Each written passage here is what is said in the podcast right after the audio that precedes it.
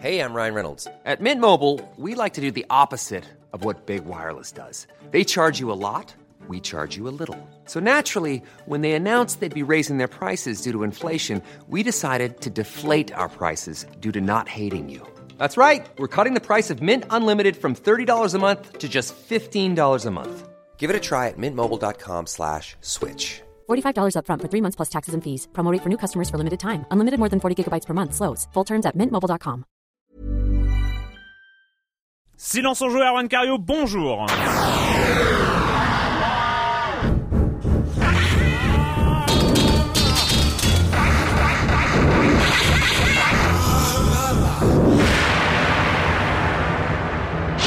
Au programme cette semaine, on va parler de cette E3 qui arrive, euh, le- la conférence annuelle, enfin le grand rendez-vous annuel du jeu vidéo à Los Angeles. C'est la semaine prochaine et on va voir euh, ce qu'on en attend déjà ou ce qu'on n'en attend pas d'ailleurs. En fait, c'est tout ça et on en parlera avec Patrick euh, qui est en partance là et voilà, tes bagages sont prêts. Bah, a priori, oui, oui. Ouais. Euh, oui, c'est- presque, Et on parlera, euh, parce qu'on a, on aurait peut-être dû en parler la semaine dernière, mais il n'y avait pas de silence on joue. On parlera de Max Payne 3, le Mhm. rockstar de l'année, le euh, qui est de fait euh, un peu, euh, un peu, comment on dit, on peut pas passer à côté quoi. Voilà, hein, Ouais, bon, voilà, on en incontournable, mais- incontournable Max Payne 3. Monsieur Fall et et puis voilà, c'est peut-être un petit silence on joue, mais à chaque fois que je dis un petit silence on joue, on finit avec plus de 50 minutes, donc c'est pas c'est pas sûr. Donc et puis je vais commencer en accueillant un de mes chroniqueurs favoris, Eh oui. Patrick Helio de hitphone.fr et JDLI ou l'inverse. Euh, Comme tu veux. comme- Bonjour Patrick. Eh ben, bonjour Erwan. Voilà, on re-signe voilà. pour un binôme, euh, co- comme on aime bien de temps en Voilà, temps. on aime bien, on aime bien ça de temps en temps, et euh, et puis voilà, ben, on va commencer avec toi d'ailleurs. Ah bah c'est Euh, gentil, tu me hein, laisses c'est- commencer en, avec en, en un, premier. un nouveau, euh, c'est en fait la grande tendance hein, depuis quelques mois, un nouveau projet Kickstarter. Oui, d'accord, parce qu'en fait j'ai plein de, de petites Ouais. news que j'avais notées ouais. sur plein de feuilles volantes, hein, vu que je suis tout seul, je me fais plaisir.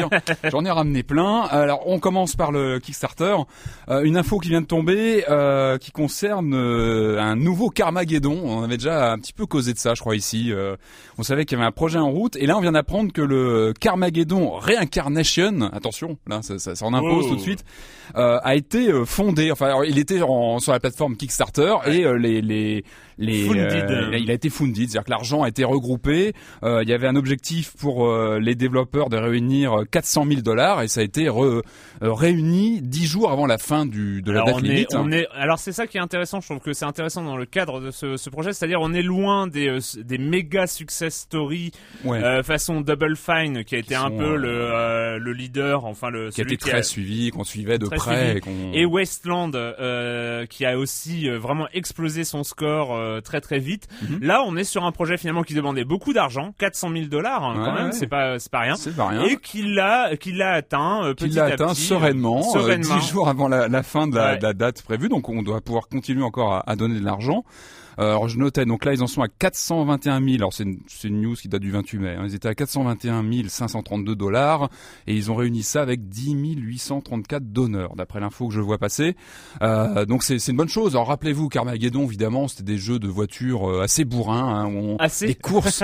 C'était J'adore c'était ton assez bourrin. peut-être le jeu de bourrin, de, le jeu- de course le plus bourrin qui existe, hein, parce que ce sont des, des, des, des voitures à la Mad Max où on peut tout exploser sur le pendant la course, aussi bien les passants que des zombies. Enfin, c'est un peu, c'est un peu du n'importe quoi à l'époque.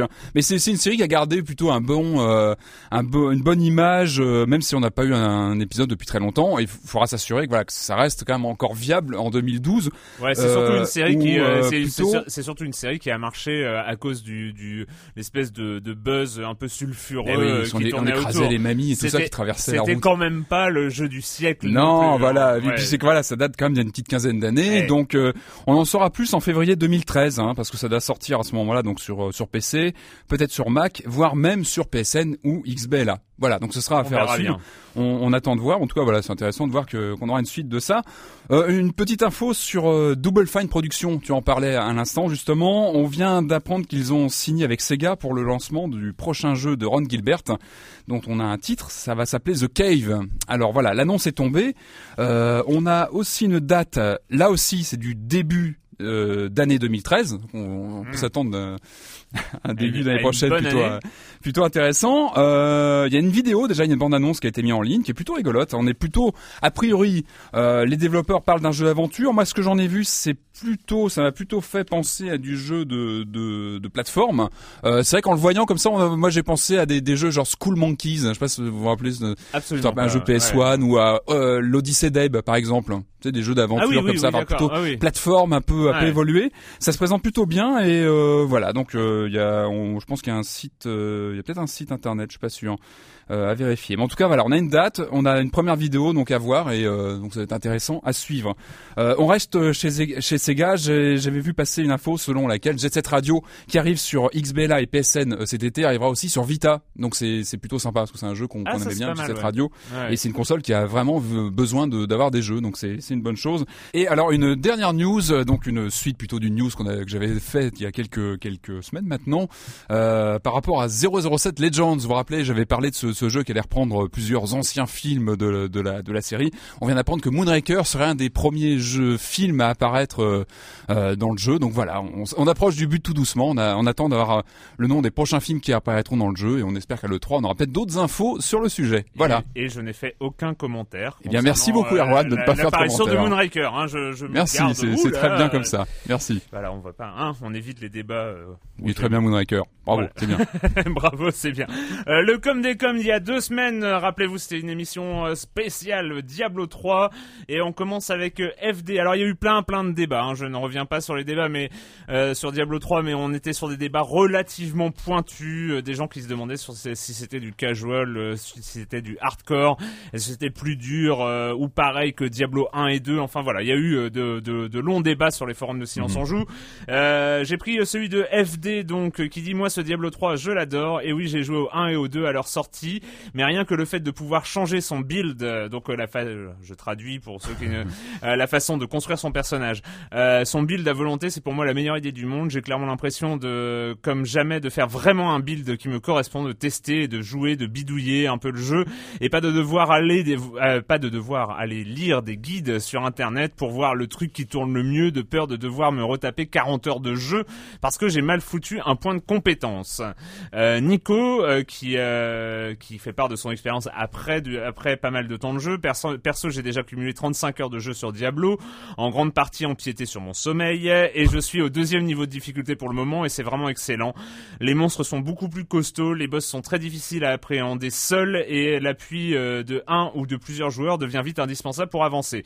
C'est pas gagné pour autant. À noter d'ailleurs qu'il y a souvent de l'entraide. Il n'est pas rare de voir des joueurs un peu plus haut level venir aider sur ces passages délicats. Eux, ça leur permet de souffler un peu et de se faire plaisir. Moi et toi, ça t'aide à avancer.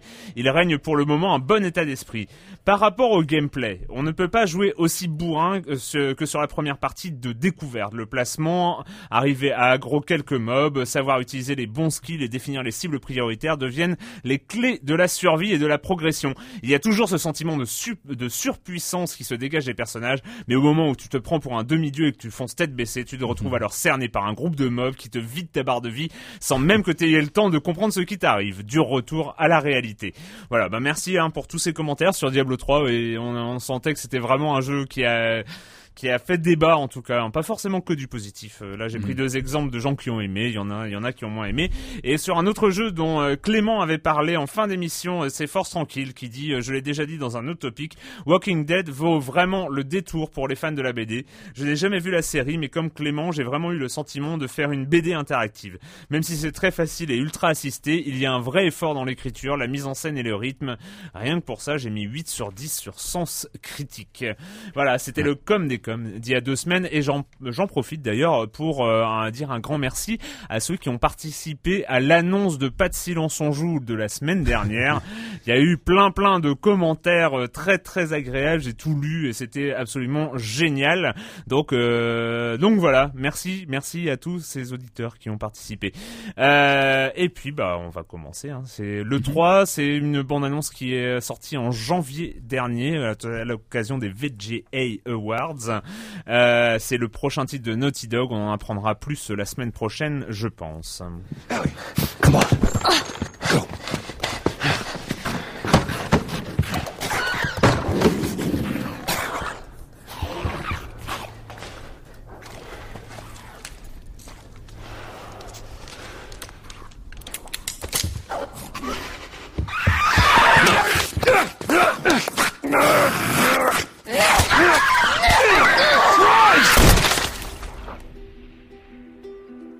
This is our routine. Day and night, all we do is survive. It never lets up.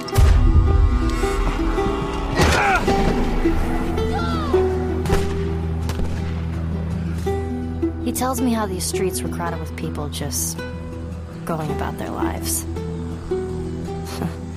Must have been nice. Et ça s'appelle donc The Last of Us. C'est le prochain titre de Naughty Dog, connu pour les Uncharted, euh, entre autres, et puis euh, et, euh, et, tous les titres avant, évidemment, forcément, je, Jack and Daxter. Voilà, c'est ça. Mm. J'ai failli ne pas m'en souvenir. Enfin voilà, il avait été, ce, ce, trailer avait été montré en janvier. C'était donc leur nouvelle licence, une nouvelle vidéo il y a deux semaines, et on pense qu'on en saura un peu plus la semaine prochaine parce que la semaine prochaine à Los Angeles, c'est le 3 et toi tu y vas Patrick. Alors c'est mhm. quoi tes attentes un peu pour pour cette la semaine prochaine? Bah, pas mal parce qu'on sait que le 3 c'est bah, toujours un des, des, des, piliers dans l'année au niveau des annonces, on sait toujours un peu ce qui va se passer dans les 6 mois, un an à venir, c'est toujours assez important. Euh, tu, tu, parlais de The Last of Us, c'est vrai que c'est un de ces titres qu'on attend, parce qu'on sait que ce sera sûrement un des titres forts euh, pour la PS3. Donc j'imagine qu'il sera certainement en bonne place à la conférence euh, Microsoft. On rappelle que Sony, Sony, Sony. Pardon, Sony. Pas grave. on sait que les trois les trois constructeurs font chacun leur leur leur, leur conférence, présentent leurs jeux qui seront qui seront bah, prévus pour les, mois à venir. Donc évidemment, je pense que ce sera un des temps forts de de, chez Sony cette année. Euh, donc oui, je pense que moi, j'attends pas mal de cette cette E3 parce qu'on sait qu'il y a des il y a des nouvelles consoles qui vont se profiler. On sait que la Wii U arrive en fin d'année, en sortie, la machine arrive, donc on on avait vu la, on avait pu prendre en main déjà la machine à l'E3 l'année dernière, on avait pu commencer à jouer avec, on a vu les premières images de la console, etc avec une conférence qui n'avait pas été très réussie au niveau d'ailleurs de la communication sur le sur le, le, concept, etc. Donc là, évidemment, on attend beaucoup de Nintendo, de comment ils vont présenter la machine. Là, cette fois, il faut la machine finale et des jeux. C'est vraiment là-dessus qu'on va attendre de voir les premières applications de jeux sur la Wii U. Donc c'est parce que là, ils ont ils ont intérêt à soigner carrément leur euh, ah, leur line-up euh, de départ parce que toujours très important. Il faut euh, il faut se souvenir qu'ils ont raté, même si ça commence à, à ils, ont rattrapé le retard, mais ils ont raté le, lancement de la 3DS. Du coup, ils ont passé, ils ont quelques difficultés financières, enfin pas pas sur leur leur grand euh, leur mm. finance globale, mais euh, mais ils ont quelques difficultés financières euh, ces derniers temps. ça, Là, ils ont, des cycles, voilà. Ils ont pas intérêt, ouais, mais lancement et après il faut que la base se développe, etc. effectivement, il y a une attente. Mm. On, on, se demande vraiment à quoi va ressembler le lancement de la Wii U, une console qui a, où il y a des, il y a des paris dedans, hein, avec la, tablette raccordée à la console, etc. Donc voilà, ça, ça va être un chapitre très important, je pense, cette année, Nintendo, de voir comment ça se présente concrètement le lancement de la console. Euh, il y a aussi tout le chapitre des consoles portables. Tu, tu parlais de 3DS, évidemment. Bah, il y a du jeu. Maintenant, il faut voir les jeux qui vont poursuivre le développement du, de la Logitech. Là, on a eu un Mario Tennis qui vient d'arriver. Euh, je pense qu'on en parlera bientôt, mais voilà, le catalogue se construit. On a eu plusieurs jeux Mario qui sont arrivés, mais là maintenant, il faut attendre de voir. On va apprendre comment. Voilà. Il y, a le, catalogue de la concurrente aussi qu'il faudrait qu'il se construise parce que là, il commence à galérer. C'est pour ça que je parlais des consoles. Il y a la Vita, évidemment. Euh, les ventes sont quand même assez euh, assez poussives pour le moment, donc il y a besoin de jeux. Il y a un besoin de jeux vraiment important sur la sur la bécane. Euh, je pense qu'on en avait parlé ici. Le hardware, bon, il n'y a pas grand chose à en dire. Il est plutôt bien, bien, bien foutu. Maintenant, c'est du jeu. Il faut du soft, il faut du contenu. Et je pense que voilà, ça va être aussi une des grosses attentes sur le 3. Ça va être le moment pour Sony de transformer l'essai avec la Vita et de dire voilà, maintenant on a du soft, il y a du jeu aussi bien chez nous que chez les éditeurs tiers. Il faut vraiment qu'on ait euh, qu'on ait du jeu sur la machine. Bah, il faut, euh, il faut que les éditeurs tiers s'y mettent parce que pour l'instant, pour l'instant, la, Vita, on sent qu'elle est vraiment, elle est vraiment mm-hmm. en, en, balançoire. Enfin, très belle machine en termes de finition de conception. Se méchamment. Et voilà, il y a le fantôme de, de la PSP. Euh, bon, la PSP, c'était bien vendu. Elle s'est bien vendue, mais, euh, voilà, il faut, euh, il faut aussi maintenant transformer l'essai. J'ai envie de dire que les cartes sont là, le hardware est bon, il y, a, y, a, une bonne machine. Maintenant, il faut que ça, voilà, y a, on sait que voilà, on connaît le marché, on sait qu'il y a les, depuis il y a les tablettes, les, les, smartphones qui ont explosé, on sait que le marché est quand même différent par rapport à il y a 5-6 ans, et je pense que cette 3 va être très important pour la Vita, à mon avis, hmm. pour vraiment transformer l'essai. Euh, après, plein de jeux évidemment qu'on attend de voir. Donc The Last of Us, c'est une de ces exclus qu'on a envie de voir. Euh, évidemment, il y a, j'ai envie de dire, il y a plein de suites parce qu'il y a les jeux qu'on attend, qui sont à programmer, donc on mm. attend de prendre en main. Euh, évidemment, Assassin's Creed 3, ça va de soi. Un Resident Evil 6, si on peut y jouer, ça sera, ça sera très bien aussi. Moi, je, je crois qu'il y a des rumeurs sur un Dead Space 3 qui pourrait être présenté. Je croise les doigts, parce que moi, je suis ah. un gros gros fan de la série, donc évidemment, ça serait un jeu que j'aimerais bien euh, touché de, près. Il y a des grosses grosses rumeurs là qui semblent se confirmer sur Quantic Dreams qui pourrait présenter ses prochains projets là au, moment de le 3. Donc on parle d'un jeu PS3 et peut-être d'un jeu Vita, mais vraiment à prendre avec des pincettes. Je pense que ça ce sera confirmé sur place. Euh, donc voilà.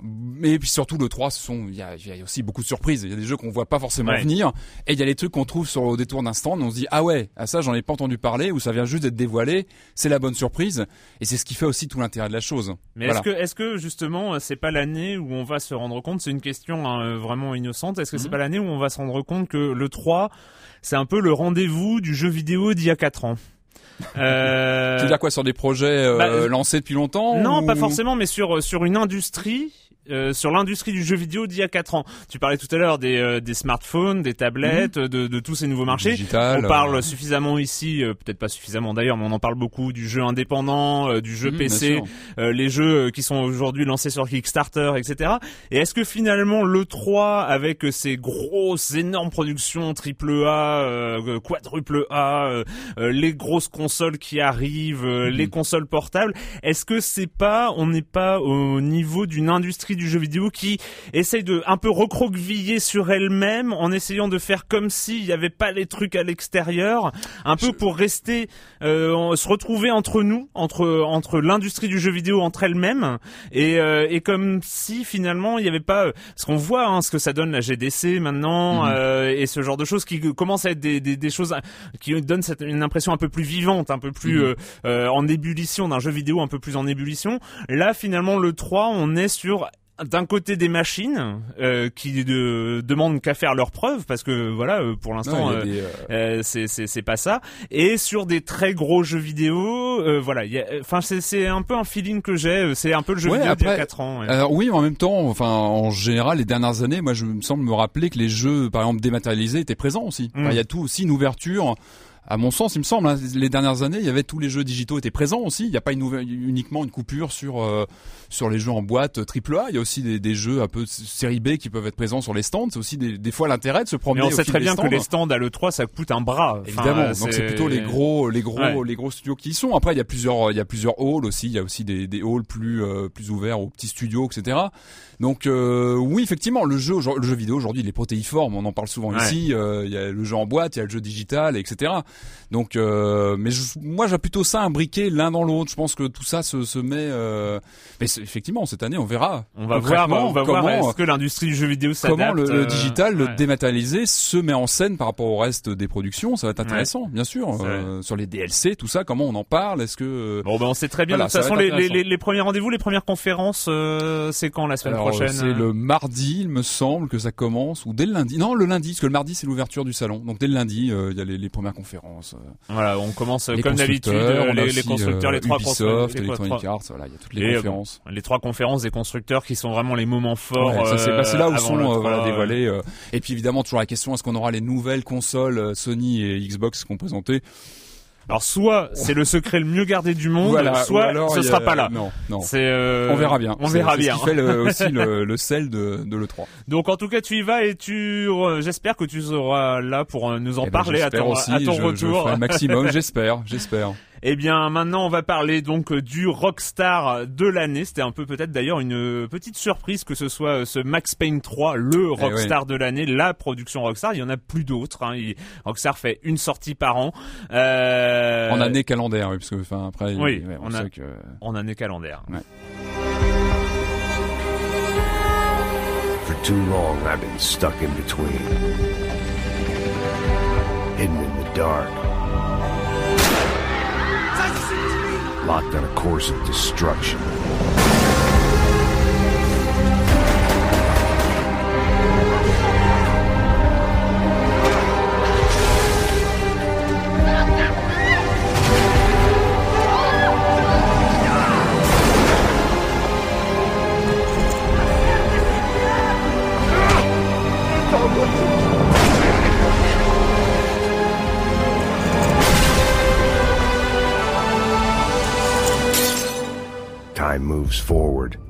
Nothing changes.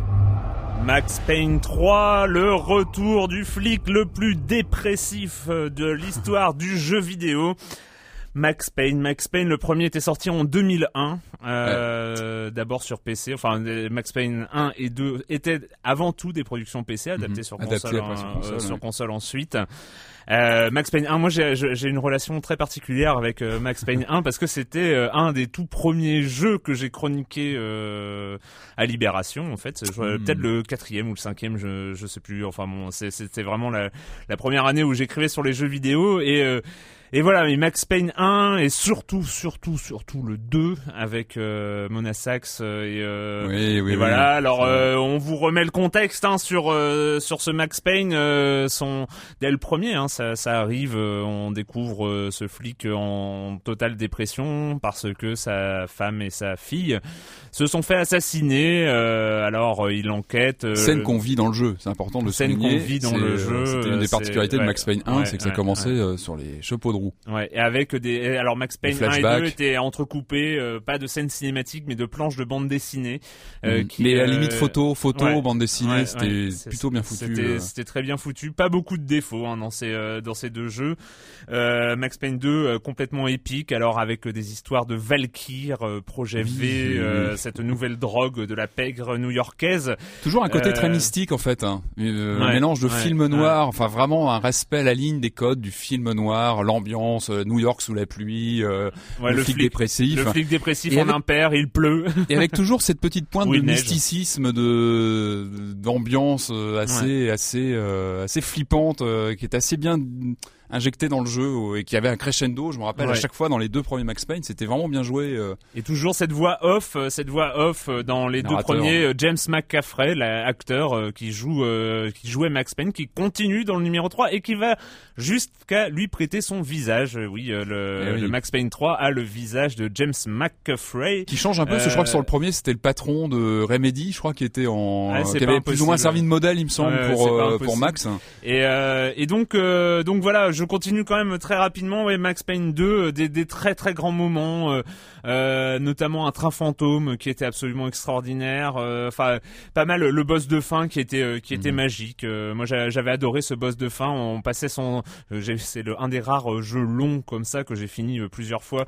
Et on passait on passait le jeu à buter des des méchants par centaines. Et puis là, le boss de fin, on devait tirer sur des trucs qui soutenaient une verrière. Ça faisait presque penser à un boss de fin de Mario. Enfin, c'était c'était assez marrant. Et, euh, et voilà. Alors, on a réentendu parler de Max Payne euh, en 2009 euh, avec des images de ce Max Payne chauve euh, en Amérique du Sud, côté un peu badass comme ça, qui euh, Il faisait très peur. qui faisait très peur parce Ils que euh, peur. voilà ça on, on se donnait on se disait mais c'est quoi ce truc? Ils ont fait de Max Payne un super héros avec ses flingues voilà qu'on va on va buter tout le monde on va perdre l'ambiance bah voilà parce Moi que j'étais désespéré hein. Ouais. quand j'ai vu ces captures il y a deux ou trois ans. Maintenant j'étais désespéré, vraiment. J'ai Ouais. eu très peur. Mais c'est vrai que voilà Max Payne, le, côté justement caricatural dans le noir euh, de allait très bien à New York et il y avait pratiquement qu'à New York au milieu de Mhm. Ces grands avait- buildings que ça, pas d'autre vie. ça, qu'on ça, pouvait, ça, euh, ça- ou Chicago à la limite, mais euh, euh, où ça, on pouvait mettre en place une, une, une ambiance. euh, voilà, Max Payne, c'était quand même à la limite, toujours à la limite de la caricature, le côté voix off, toujours dépressif. Enfin voilà. Mhm. La fameuse New York Minute Il, jouait, temps, il hein. jouait comme ça, toujours à la limite. euh, des fois, on finissait par se marrer euh, de euh, de ce côté. Bon, euh, Max, tu t'es, gentil, mais euh, voilà, euh, hein, reprends-toi en main. Bref, euh, donc euh, les premières images en 2009 ont fait un peu peur à tout le monde. Et puis, et puis euh, les premières images animées, on a commencé à voir la date. Voilà, ce sera euh, la, le max, enfin ce sera le Rockstar de l'année 2012. On commence à avoir des images. On sait que euh, Dan Hauser est, euh, est au scénario. Donc on- voilà. on- alors oui, depuis Max Payne 2 aussi une nouvelle, euh, autre Mhm. nouvelle. Il y a quand même le studio finlandais Remedy qui a lâché l'affaire, hein, qui est allé du côté d'Alan Wake et de ses de ses aventures. Donc genre qui a, vraiment King. confirmé sur le côté mystique et Ouais. ambiance un peu horrifique. Et donc en fait c'est Rockstar Vancouver, hein, première production de ce studio de Rockstar Vancouver, euh, qui euh, reprend euh, qui reprend le flambeau Max Payne. Moi ça m'a étonné hein, au début en tout cas d'avoir euh, un Max Payne comme prod de l'année. Euh, Mhm. Pour moi je suis euh, très euh, enfin, je suis très attaché à ce personnage, mais de là en faire la super production rockstar de l'année, c'est bizarre parce que c'est très typé quand même, hein, Max Payne. D'une part parce que c'est un jeu d'action pur, euh, c'est pas une, une, ville ouverte, c'est pas un truc où le joueur est à son rythme, euh, comme Elle est noire, comme évidemment les GTA, comme Red Dead Redemption, euh, où le joueur peut aller à son rythme, enfin il y a vraiment un univers à visiter de tourisme presque, de tourisme ludique. un Max Payne, on fait pas du tourisme ludique, hein, pour pour le coup, mm-hmm. on est vraiment tout le temps, tout le temps, tout le temps dans l'action. Voilà, très très étrange. Et puis voilà, il est arrivé. Euh, toi, Patrick, euh, première prise en main, premier contact avec ce Max Payne 3. Bah, comme, comme, je te disais, moi j'étais un peu un peu inquiet. Hein, franchement, depuis les premières captures, j'ai un peu pris en me disant bon, alors on a changement de studio, vers quoi on va? Est-ce que pareil pour moi les deux premiers Max Payne, j'y suis assez attaché aussi parce que pareil comme toi, je les ai fait dans tous les sens. C'est partie de ces jeux qu'on refaisait avec plaisir parce que le gameplay était tellement bien huilé euh, et puis l'univers, moi j'aimais beaucoup évidemment parce que c'est aussi une part du cinéma que j'aime bien, le film noir et on retrouvait ça. Enfin, il y avait plein de choses que qui, voilà, qui font que je suis attaché à la série et donc j'avais très peur. J'avais très peur en le lançant et euh, en quelques minutes le jeu m'a carrément retourné. Enfin, je trouve, je trouve qu'il a réussi à à comment dire à, oui à enlever toutes les appréhensions que j'avais par rapport à ce changement d'univers etc alors il y a plusieurs choses. Hein. Il y a tout d'abord, on, on, retrouve le personnage. Qu'on, c'est même plutôt intéressant. Je trouve que c'est que il y a, il y a peu de, de, séries de jeux vidéo où on voit un héros évoluer au fil des années. Parce que mmh. souvent, on mmh. parle de reboot. C'est vrai que c'est simple. On dit ah bah tiens, on fait un reboot, on reprend qu'un l'action d'il y, a, d'il y a 15 ans, on la remet. Là, Genre Lara Croft. Par exemple, il y en a des tonnes. C'est, c'est, vraiment la mode le reboot. Et là, non. Là, non. Il y a, il y a un suivi du héros. Là, on le voit vieillir. Moi, je trouve ah, il a 8 ans de plus. Il a, ouais, puis il est bien marqué. Enfin, on sent qu'il a, il a quand même morflé depuis le, le, premier Max Payne. Et je trouve que ça donne aussi une épaisseur au, au personnage. Enfin, il a aujourd'hui, je trouve que même au niveau du visage, il, ressemble plus à un Fred Bogart euh, des mauvais jours que euh, qu'au héros du premier Max Payne, par exemple. Et, euh, et, ça, je trouve que c'est bien de voir un personnage qui évolue. C'est, c'est et on retrouve tout de suite ses, ses marques par rapport au personnage. Et, et ensuite, très vite, ce que, ce que je trouve plutôt pas mal, c'est que la construction en flashback du jeu fait que on sait qu'il y a un changement de background, on n'est plus en New York euh, euh, des, des, des, premiers jeux, mais tout se fait assez naturellement dans la narration. Et mm. la narration, on sait que c'est important dans un Max Payne, et, euh, et tous les codes, tous les codes de la série sont là. Et, euh, et surtout, surtout, on retrouve ce gameplay super bien huilé qui fait que bah on très vite on accroche. Enfin, passer quelques secondes de, de remise en de remise en situation, de reprendre ses habitudes de, de, de bullet time, de ralenti de l'action, parce que c'est vraiment ça qui, qui fait partie de l'ADN de la série. Euh, c'est super bien mis en scène, ça marche très très bien. Et euh, enfin voilà, en quelques minutes, j'ai complètement replongé. Et il y a cette narration. Enfin, vraiment, c'est important de le mettre en parce qu'on parle, on n'est pas dans un jeu d'aventure, certes, on est sur un pur shooter troisième personne. C'est vraiment un pur jeu d'action, mais on a une narration d'une, je trouve d'une d'une euh, d'une force qu'on a dans peu de jeux vidéo aujourd'hui je trouve en termes de mise en scène de d'immersion dans le personnage de avec plein de petits détails plein de petits détails. Alors c'est vrai qu'il y a, il y, a, il y a des changements. On a plus ces vignettes que moi j'aimais beaucoup sur les premiers Max Payne qui étaient euh, un petit peu graffées comme ça euh, qui étaient très très ambiance on a d'autres choses maintenant. On a euh, des ralentis de l'action, de, des images dédoublées, on a des, des mots qui sont surtout, surtout que le taux d'alcool, euh, le taux d'alcoolémie moyen de Max est relativement élevé. Hein, il n'arrête pas pendant, tout le, pendant, tout le, jeu. Pendant et, pas mal de temps en tout cas. Alors, mais dans un jeu lambda, ça aurait été un détail comme un autre pour créer un personnage vite fait, préfabriqué. Mais là, non. Enfin, cet aspect du personnage complètement désespéré qui, bah, qui se réfugie dans l'alcool pour oublier un petit peu son, enfin oublier un petit peu. Il essaie de d'échapper un peu à son à son à son passé, ça ça s'imbrique dans le jeu aussi. Enfin, on le voit concrètement à l'écran avec tous ces effets visuels et je trouve que c'est super réussi. Enfin, je trouve que c'est vraiment vraiment euh, on s'implique dans le enfin dans dans le dans, la, dans le scénario, dans la mise en scène. Après, après il y, y, a cet aspect que, que moi, moi j'aime beaucoup. Hein. Euh, ils vont pas, ils font pas les choses à moitié. C'est-à-dire que on est encore une fois, et c'est ce qu'ils ont réussi à garder hein, de, de l'aspect Max Payne, dans, dans un côté caricatural, dans un côté. Euh, ouais, euh, il, y en, il y en a trop. La, la, la, la, voix off. Il est, Max Payne, il en fait presque, il en fait, il en fait des tonnes. Il, en fait des tonnes dans le dans le côté désespéré. Et, tu regardes un film noir, souvent, enfin, pareil, hein, le trait est souvent fortement appuyé pour justement. Euh, voilà, donc euh, Max a été recruté. Hein, on, va on va apprendre les conditions un peu plus tard dans l'histoire, mais Max a été recruté par un, un riche promoteur immobilier de, de Sao Paulo. Euh, c'est là où on voit ce qui est mis en scène hein, dans, dans le jeu, la, la, la différence entre les, les riches avec leurs terrasses tout en haut de Sao Paulo avec vue sur les favelas très très pauvres de la même ville. Et lui doit donc Euh, protéger une famille. Voilà, lui doit protéger une famille, notamment richissime. la femme de, de, de son patron qui va dans des boîtes de nuit. euh, euh, et qui sont attaqués régulièrement par ouais. des par des commandos euh, Voilà, qui sont dans toutes attaqués les soirées. Exactement. Et, et donc le jeu commence comme ça. Max est donc garde du corps à une soirée. les, le commando Sombra qui va être le qui va être vraiment le le, le gang euh, un peu adversaire. Mais bon, c'est pas tout n'est pas aussi simple. Mais le commando Sombra va chercher à enlever la femme du boss de Max. Et, euh, et voilà, c'est, il est parti dans une histoire euh, qui qui va se relever un peu plus compliquée que prévu. Et comme toujours avec évidemment. Max Payne. Là on Oui, est on est oui, dans les dans les. Mais bon, il a, il a, insignes il de a la ce série. côté, il a ce côté, voilà, flic sur le retour, qui est devenu, euh, voilà, Ah, qui est bien devenu sur le retour quand qui est, même. hein, qui est- et- qui est passé dans le privé, quoi. Il a, il a arrêté son boulot. euh, on va le savoir très vite. Il va y avoir des, des, euh, des flashbacks qui vont revenir. On aura des scènes dans l'appartement Mhm. dans le New Jersey de, de Max Payne. Avec des petits clins d'œil même musicaux pour ceux qui ont connu les premiers. Ouais, ouais, non, mais c'est c'est vraiment vraiment une très bonne ambiance. Juste, euh, voilà, on retrouve on retrouve. Ils ont réussi. Et là, c'est la performance, je pense, de bon, entre autres Dan Hauser, hein, donc le scénariste vice-président de Rockstar euh, et scénariste euh, en chef sur le jeu de- là en l'occurrence. ouais. de, de, de ce jeu-là, euh, de d'avoir réussi à même un Max Payne délocalisé à Sao Paulo au Brésil, d'avoir Mhm. gardé une ambiance une ambiance très très noire, en, en ayant voilà troqué un peu la neige et la pluie de, de New York par la sorte de moiteur un peu un peu Mhm. pesante de, de Sao Paulo et euh, et voilà et donc Et, on- ouais. Non, et il faut il faut voir aussi c'est très important que c'est euh, la première fois qu'on joue un, un héros ou en tout cas à ma connaissance euh, qui ne peut pas s'empêcher de vomir dans les lavabos dans le lavabo de son appartement Détail, tellement il est il est détruit. Ouais. Petit détail parce que je l'oublie toujours, c'est quand même pour moi le défaut de ce jeu.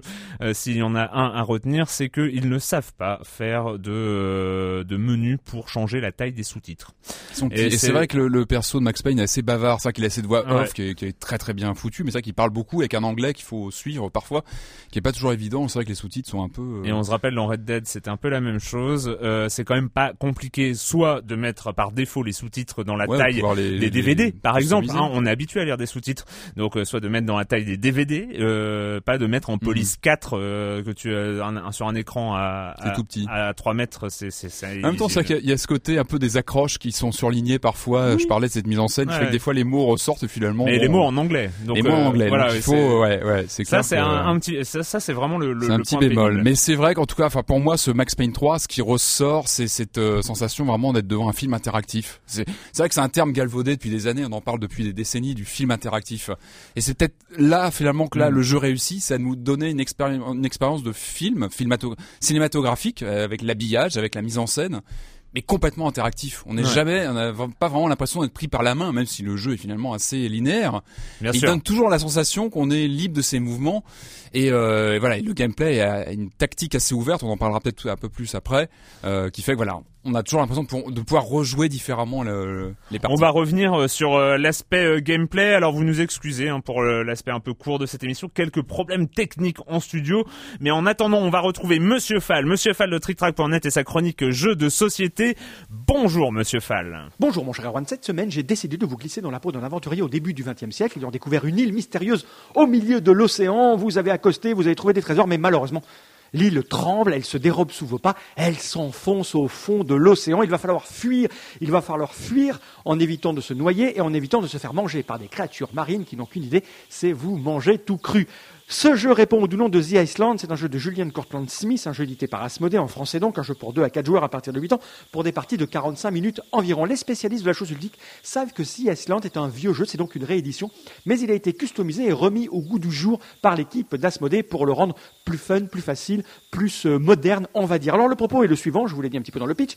Vous avez un plateau sur lequel vous allez disposer des tuiles représentant l'île, Euh, vous avez plusieurs hauteurs, vous avez les montagnes, vous avez les plaines, vous avez la, la- la plage. Évidemment, plus vous êtes de la mer, plus vous allez couler vite. Vous allez placer des pions à votre couleur, chaque joueur va faire ça. Ces pions ont des petits numéros sous, sous, les, sous les pieds, qui sont cachés. Seul vous connaissez la valeur de, de, de vos pions. Ça va être donc un jeu de bluff et de tactique, puisque l'idée va être qu'au fur et à mesure que l'île va couler, amenez vos pions euh, par bateau ou en nageant dans l'océan. C'est beaucoup plus risqué parce que vous risquez de vous faire croquer sur des îles alentours pour vous protéger. Et vous allez marquer autant de points que la valeur des bonhommes que vous avez ramenés. Donc l'idée, c'est de couler les bonhommes que vous pensez valoir beaucoup de points de vos adversaires et sauver les vôtres. À votre tour, vous allez déplacer des bonhommes, vous allez tirer des tuiles, vous allez envoyer des crasses, couler des bateaux aux adversaires, leur amener des monstres sur le coin de la gueule. Enfin bref, c'est simple, c'est fun, c'est familial, c'est familial plus. On peut y jouer entre adultes consentants qui ont, qui ont beaucoup de stratégies et de tactiques. Euh, c'est un peu chaotique parce que vous coulez des trucs juste pour le fun, pour embêter quelqu'un. Enfin bref, c'est un jeu qui répond exactement aux critères de l'actuel du moment de ce qui plaît aux joueurs. 45 minutes, c'est très rapide. Il y a de la fourberie. Ça, c'est très plaisant. C'est un jeu où on peut s'acharner sur quelqu'un, ça va le faire couiner. C'est un jeu où on va pouvoir euh, faire sa pleureuse. Dire, ah, mais tu m'as coulé tous mes trucs alors qu'on sait pertinemment que c'est les 1 qui ont coulé et que les 6 ont été préservés. Enfin bref, c'est fun. C'est un jeu où on ne se fait pas des amis. On risque de s'engueuler en fin de partie, mais c'est très rigolo de se fâcher avec des amis. Je vous rappelle le nom. C'est The Iceland de Julian Courtland Smith. C'est un jeu asmodé pour 2 à 4 joueurs à partir de 8 ans pour des parties de 45 minutes. Le truc, c'est que le matériel est magnifique, splendide, la boîte est bien remplie et elle ne coûte que 35 euros au plus cher. Vous risquez de la trouver moins chère dans les bonnes boutiques qui pratiquent des prix euh, avec des pourcentages de baisse euh, car vous êtes un bon client, etc., etc. Enfin bref, The Iceland, ne pas le louper, mon cher Erwan. Et moi, je vous dis à la semaine prochaine.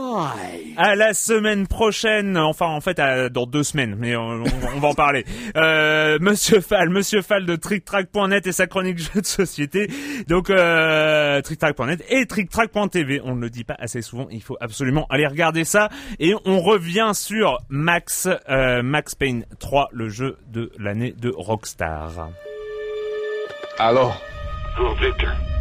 What happened, Max? I don't know. I was tricked. Just another day at the office, huh? Wake up, Max. The boss wants to see us.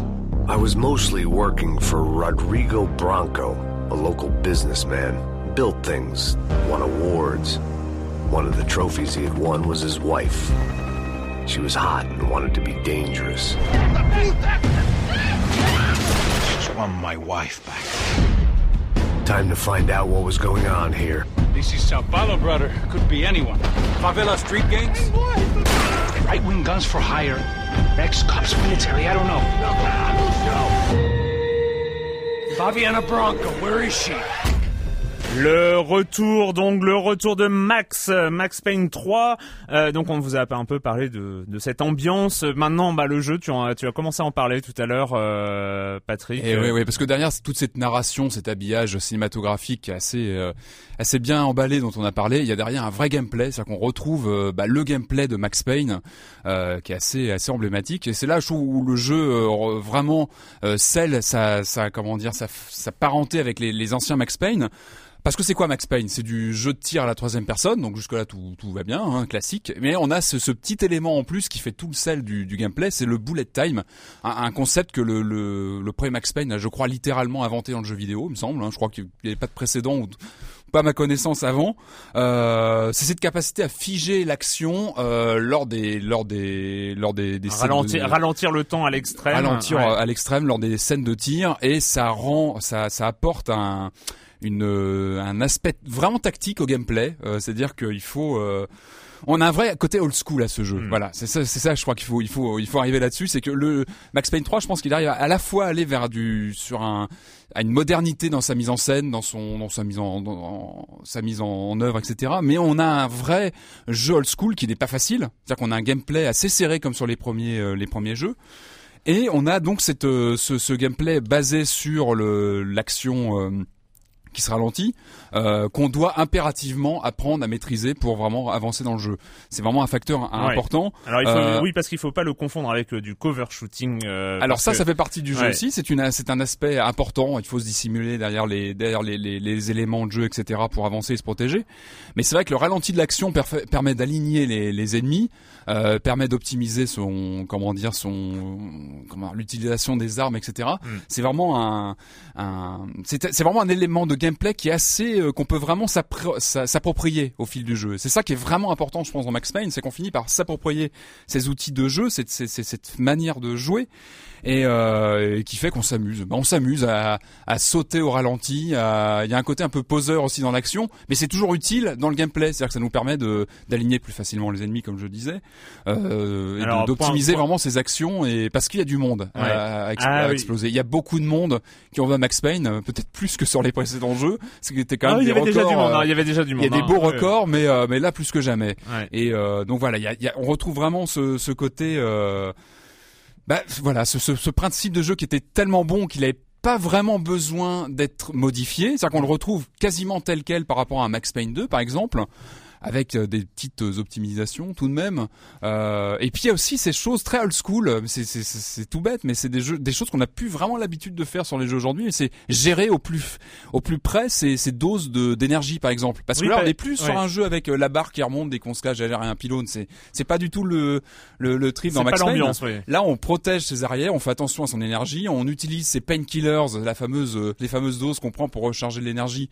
On les utilise vraiment avec parcimonie, on calcule son, quand on doit les utiliser pour pas pour pas se Et griller on trop fait vite. toujours attention à en garder une parce qu'elle Parce peut que, servir. euh, en fait, euh, il y a un système euh, où quand on prend euh, la balle fatale, Ça, on prend énorme. Automatiquement son ce- son dernier soin.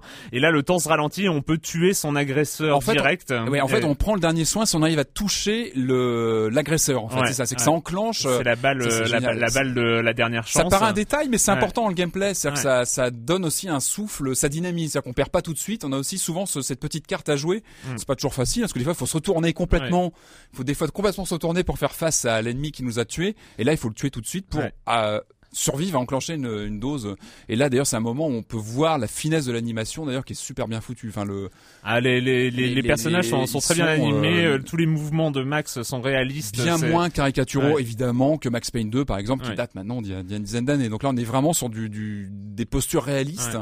et c'est super bien foutu il y a le, le moteur physique aussi très important qui est enfin qui est super bien géré je trouve si on, on se jette sur une table bon, on va faire les tomber les bouteilles etc enfin il y a vraiment une gestion de l'environnement autour du personnage il y a aussi des petites interactions rigolotes hein. on peut viser certains objets parfois qui vont permettre de bah, de faire tomber des objets sur, sur des ennemis. Enfin voilà, il y a, y plein de choses à découvrir, plein de, de petits objets cachés, etc.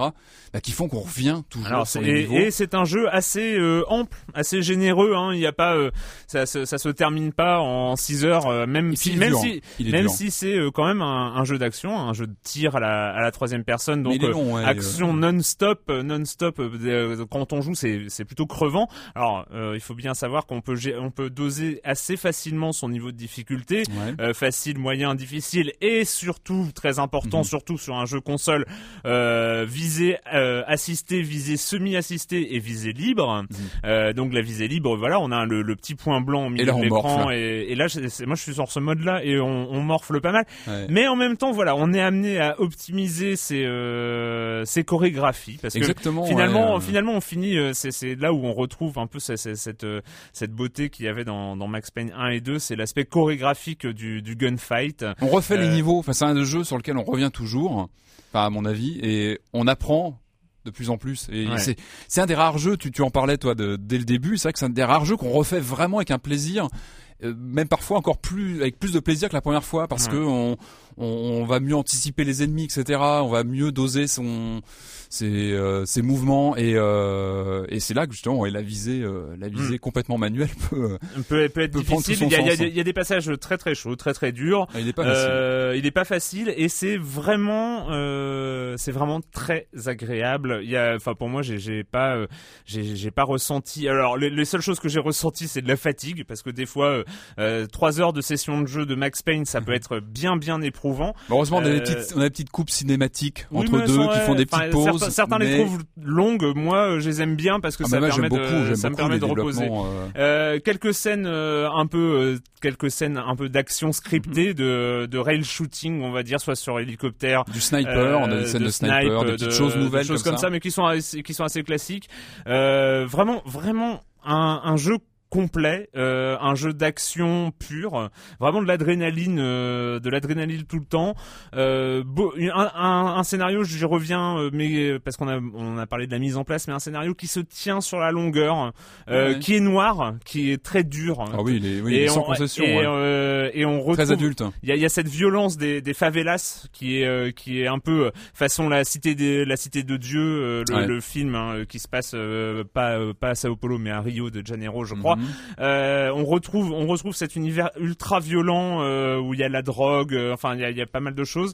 Euh, New York, c'était gentil en fait. ouais New York c'était gentil. Quand on joue à Max Payne 3, on se dit bah, Ouais. finalement. euh, Et vraiment bonne surprise, si ce n'est que je ne comprends toujours pas pourquoi c'est la super production Rockstar de l'année, parce que pour moi, même si c'est, euh, voilà, on sait très bien, euh, on, on connaît les chiffres de vente d'un Call of Duty et de, de ce genre de choses, euh, c'est pas les, les jeux de tir fonctionnent, mais on est sur un jeu qui, pour moi, n'a pas euh, une possibilité de toucher un, un public aussi large qu'un GTA mais- ou qu'un Red Dead Redemption. Et C'est moi j'ai envie euh, de dire mais tant mieux parce qu'il n'y a pas eu de concession. Et moi c'est ça que j'ai bien aimé dans ce jeu, c'est Mm. le côté justement old school, sans concession, qui est vraiment fidèle au premier Max Payne qu'on Mm. aime tous. Et ça je trouve que c'est fort. Et, euh, et puis moi renouer avec ce gameplay que j'ai vraiment toujours aimé dans Max Payne, qui est à la fois on est sur du third person shooter très classique, mais il y a un vrai, v- une vraie dimension tactique dans le jeu. Vraiment. Et si on joue comme un bourrin, bah, on peut pas finir la partie. ouais, Il y a puis- une vraie dimension Ouais. tactique et là je l'ai retrouvé et moi c'est vraiment ce qui m'a toujours fait accrocher au Max Payne et là je trouve que c'est vraiment bien développé. Et c'est- vrai qu'un un, un des plaisirs, euh, un des plaisirs purs dans, dans Max Payne hein, qu'on retrouve dans, dans ce troisième épisode, euh, c'est euh, c'est celui de voilà d'être mort, euh, par exemple, dans un niveau, on est mort 3, 4, 5 fois, mais on commence à situer à peu près les ennemis. Eh oui. Et là, on se décide, on va arrêter le cover shooting. On a une petite barre de, de bullet time, et, Et là, là, on sort, on sort de sa cachette, euh, les, un flingue dans chaque main, et on court vers les C'est ennemis souvent au qu'on ralenti. est, qu'on est le plus. Et c'est là euh, où on flingue, on flingue, on flingue, on flingue, et puis on finit le niveau, il y a plus personne, et là on Et là, est t'es content. Ah, on est content. Euh, on a un vrai, non, on a un c'est- vrai plaisir. En tout cas, voilà, moi j'ai un, une, je l'ai dit, hein, j'ai un rapport très particulier à Max Payne. C'est vraiment pour moi une, une de mes séries emblématiques, et j'étais très très heureux de retrouver ça dans dans cet épisode. Non, avec il un troisième euh, opus, c'était pas gagné, on n'y croyait pas trop, mais très très bonne surprise. Et un jeu qu'on refait avec grand plaisir. Enfin, c'est un gameplay euh, vraiment très très agréable. Yes. Enfin, moi j'ai retrouvé mes 20 ans en jouant. Alors on va pas s'éterniser parce que pour l'instant on a fait euh, 20 minutes d'enregistrement non-stop, ce qui a été une performance sur, tout au long de cette émission. Euh, la borne plante, donc hein, voilà, Max. Payne 3, PS3, Xbox 360 et ça arrive en ce début juin sur PC. Moi j'avais joué aux deux de premiers, ouais. j'avais joué aux deux premiers sur PC. Alors finalement moi je, je me suis adapté plutôt pas mal au Ouais, pad. ils sont bien foutus parce que je Euh, rappelle que sur les versions console de l'époque Max Payne 2, on avait des temps de chargement horribles entre Mm. les entre les shoots quand on se faisait tuer. Là, il y a plus de ça. C'est c'est vraiment bien géré. Et bon, il y a pas grand chose à redire sur les versions console. Alors euh, oui, euh, der- dernier point, le, le multijoueur. Alors j'ai pas, euh, je suis désolé, j'ai commencé, hein, j'ai commencé le multijoueur. Pour moi, Max Payne est d'abord un jeu solo.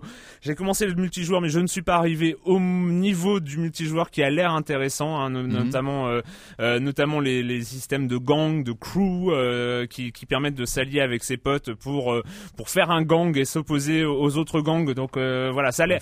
Il est, il assez complet, il est assez complet, hein, dans, en tout cas de ce que j'en ai vu. Bah, le mode scénario est long, il y a du ouais. multijoueur en plus. Et voilà, c'est vrai que le jeu a fait beaucoup d'efforts pour. euh, Mais c'était un, c'était un jeu ambitieux hein, dès le départ. hein. Donc euh, voilà, Max Payne 3, PS3 euh, 360 et PC. Euh, pour moi, en tout cas, un incontournable du, du jeu d'action. d'accord. Hein, sur ce sur ce coup-là. Euh, et voilà, et c'est fini pour cette semaine. Et la question rituelle à laquelle tu ne vas pas échapper, Patrick. euh, et quand tu ne joues pas, tu fais quoi? Eh bien, alors moi, je, je lis cette euh, BD que j'ai trouvée il y a quelques jours. Enfin, je, je- j'aime beaucoup. Ça Crime, Crime Suspense Stories.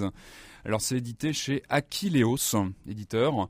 Euh, alors, c'est comment expliquer? C'est une compilation sur euh, sur pas loin, sur un peu plus de 200 pages de petites histoires euh, des années 50. Alors, plutôt histoire thriller. En fait, chaque histoire est très courte. Hein, ça dure, allez, 6, 7, 8 pages petites histoires très noires, très euh, très pulp. Euh, sont des rééditions d'histoires qui étaient parues, je crois, dans les années 50, 51, si je dis pas de bêtises. Donc dans, ces recueils, un crime suspense stories. Alors c'est marrant en lisant ça, je me suis dit tiens c'est marrant, ça me rappelle vraiment le look des des contes de la crypte hein, au niveau bah, justement des comics Mm, pulp, mm, euh, mm. pulp de, de l'époque. Et en prenant quelques renseignements, je viens d'apprendre que qu'un volume du même genre sortait euh, là dans les jours qui viennent, consacré aux contes de la crypte. Donc Ouais. c'est évidemment un achat que je ferai dès la sortie. Et euh, enfin, en tout cas, j'aime hein. beaucoup. Donc c'est du noir et blanc. Euh, j'aime beaucoup le style des dessins et le voilà l'ouvrage est de bonne. Enfin j'aime bien le papier, j'aime bien le rendu. C'est vraiment c'est vraiment très bien. Ça se s'est vendu 26 euros. Enfin je trouve que c'est vraiment un beau une belle BD. Moi j'aime beaucoup. Je me régale. Voilà. Ok. Et ben moi en fait, euh, j'ai c'est bête. J'ai suivi. euh, je crois que c'est Clément qui en avait parlé euh, il y a il y a deux semaines. Il me l'a rappelé. Je suis en train de relire Bone euh, parce que c'était euh, c'était son. Et quand vous ne jouez pas, vous faites quoi de la dernière fois, je crois. Et euh, Bone, donc euh, ce ce comic book de de Jeff Smith, j'avais acheté Mhm. euh, l'intégrale en un seul volume qui est énorme. Je crois que c'est le plus gros livre de ma de ma bibliothèque. Euh, histoire de Faune Bone, Faune et Bone et Smile et Bone qui arrivent dans la vallée. Euh, Enfin, c'est voilà, on est, on, ça commence comme un look très très cartoon et ça Ouais, finit ça, dans une histoire euh, ultra épique, euh, mais vraiment, hein, vraiment épique. Et c'est, il y a, il y a un souffle, voilà, c'est, c'est une grande aventure. C'est les, les personnages sont attachants au-delà du raisonnable et, euh, et c'est vraiment, vraiment un, une- un bel, euh, un, un beau bouquin, une belle BD. C'est, c'est vraiment génial. Voilà, on se retrouve dans deux semaines parce que la semaine prochaine c'est le 3 et donc on n'est pas assez pour faire une émission. Mais enfin, si on serait assez si on voulait. Mais enfin, bref, moi je suis aussi en vacances, hein, faut pas déconner. Euh, on se retrouve euh, après le 3 pour faire le débriefing de ce qu'on, de ce qui a été dit, et vu et euh, et joué à euh, Los Angeles la semaine prochaine. Voilà, on se retrouve donc très bientôt pour parler jeux vidéo sur Libé Labo.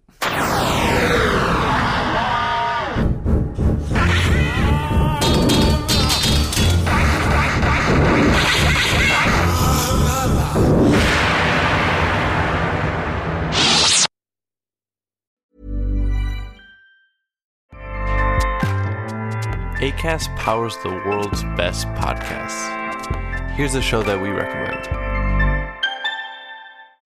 This is Roundabout Season 2, and we're back to share more stories from the road and the memories made along the way. We're talking rest stops, if we're stopping to get gas. You will be timed. you will be for sure.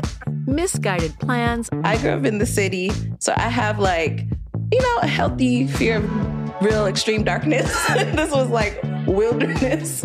A lot of laughs. Y'all weird, but you, yeah, you, you were different. Like you were real different, bro. I can't really put my finger on it. and so much more. Just goes to show that unexpected things sometimes are the best when it comes to a road trip. Roundabout Season 2, presented by Nissan, is live now with new episodes rolling out every Thursday. Listen and subscribe wherever you get your podcasts.